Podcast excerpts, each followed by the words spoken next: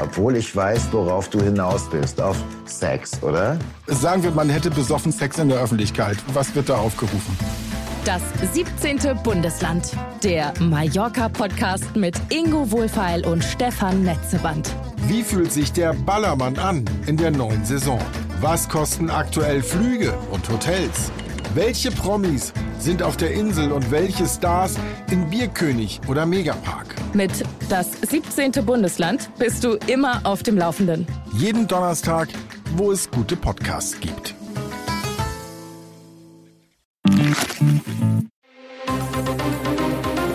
Das Bild News Update. Es ist Samstag, der 15. Juli und das sind die Bild Topmeldungen. Video zeigt ihr rabiates Vorgehen. Frau zerrt Klimakaotin an Haaren von der Straße.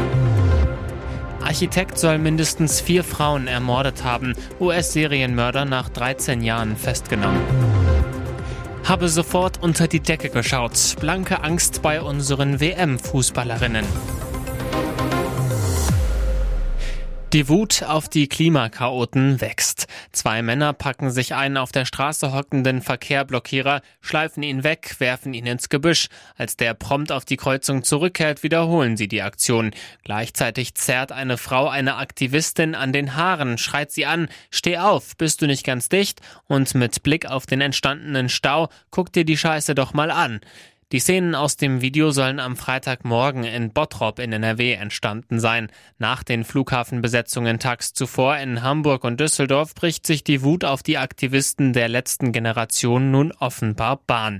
Polizeisprecherin Corinna Kutschke, mehrere Leute informierten sofort die Polizei und versuchten gleichzeitig die Aktivisten von ihrer Aktion abzuhalten. Dabei war eine Protestlerin leicht verletzt worden. Deshalb ermittelt die Kripo jetzt wegen Körperverletzung, obwohl die Aktivistin aus Lippstadt keine Anzeige erstattet hatte. Zusammen mit ihren Mitstreitern musste die Klimakaotin mit zur Wache. Ob ihre Straßensitzung strafrechtliche Konsequenzen hat, werde nun mit der Staatsanwaltschaft geprüft, hieß es. Nach 13 Jahren scheint der Fall um den Serienkiller von Long Island endlich gelöst.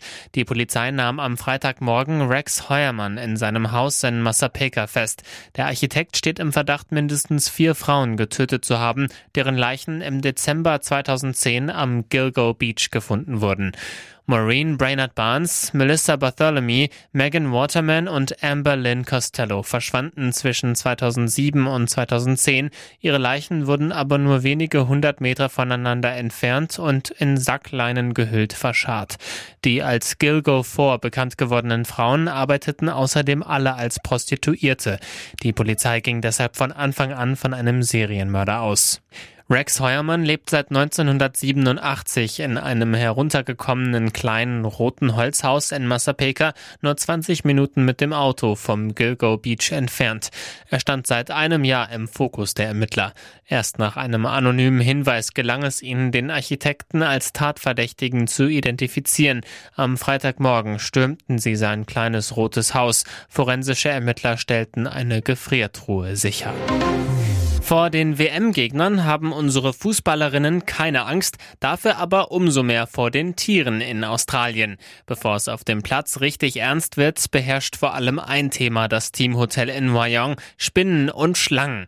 Ich bin schon nervös geworden, als ich bei der Ankunft so viel Grün gesehen habe. Als ich in den Raum gekommen bin, habe ich sofort hinter die Gardinen geschaut, unter die Bettdecke und unter das Bett. Ich habe den ganzen Raum nach Spinnen abgesucht. Zum Glück habe ich nichts gefunden. Dann konnte ich beruhigt schlafen, sagt Merle Froms. Die Torhüterin hat schon länger mit ihrer Spinnenangst zu kämpfen. Sie erzählt Bild, ich habe regelmäßig Albträume von großen, haarigen Spinnen, dass sie in mein Zimmer sind oder über mich drüber. Ich schrecke strecke dann hoch, springe aus meinem Bett und muss mich erstmal orientieren. Solange es ein Traum bleibt, ist es ja okay. Wäre blöd, wenn das in Australien Realität wird. Falls es Probleme gibt, hilft Kapitänin Pop oder die Bundestrainerin. Es gibt hier die giftigste Spinne der Welt, aber ich bin im Gegensatz zu anderen Frauen keine, die schreiend wegläuft, wenn da mal eine Spinne auftaucht, sagt Martina Voss-Tecklenburg. Übrigens, falls doch etwas passieren sollte, ist das Hotel bestens ausgestattet mit jedem Antiserum gegen Schlangen und Spinnenbisse. Familienausflug zu Ehren von Gangan. Prinz William, Prinzessin Kate und ihre drei Kinder hatten am Freitag einen ganz besonderen Termin. Sie schauten sich das Flugzeug an, das den Sarg der verstorbenen Queen Elizabeth transportierte, an. Das riesige C-17 Transportflugzeug flog im September 2022 den Sarg der Monarchin von Edinburgh nach London. George, Charlotte und Louis, die ihre Oma liebevoll Gan Gan nannten, durften sogar einen Blick in das Flugzeug erhaschen. Für ihren Besuch der Flugshow Royal International Air Tattoo in Gloucestershire hatten William und Kate ihre Kids extra von der Schule beurlauben lassen. Ob sie nach diesem Tag überhaupt wieder die Schulbank drücken wollen, das Event hatte so einiges zu bieten. Die Nachwuchs-Royals durften Jetflieger, Hubschrauber und historische Flugzeuge ganz genau unter die Lupe nehmen.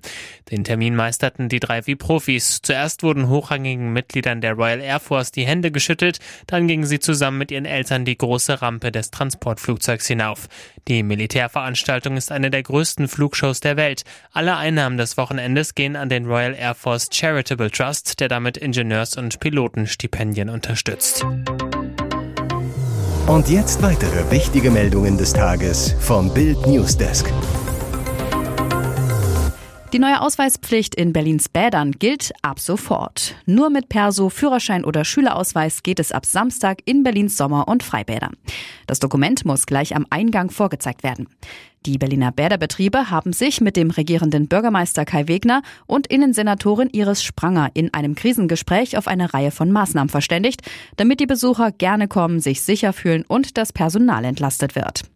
Mehr Sicherheitspersonal. Alle Bäder erhalten mehr Security-Kräfte, je nach Ort und Wetterlage. Es entscheidet die jeweilige Badleitung. Früherer Einlassstopp. Wer spät kommt, hat das Nachsehen. Da mehr Besucher reingelassen werden, wird es auch eher Einlassstopps geben. Es entscheidet die Schichtleitung. Mobile Polizeiwachen.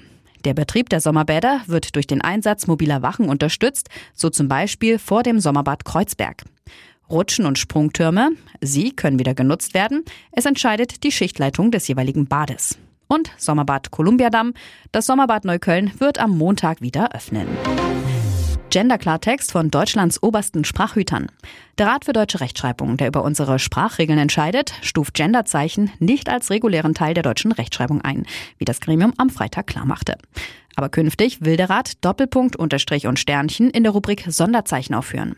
Ratschef Josef Lange sagte am Mittwoch, dass man so das Phänomen an sich beschreiben wolle. Der Sprachexperte machte deutlich, dass Genderzeichen auch weiterhin keine regulären Zeichen seien. Der Rat will nun den staatlichen Stellen vorschlagen, das amtliche Regelwerk durch den Abschnitt Sonderzeichen zu ergänzen.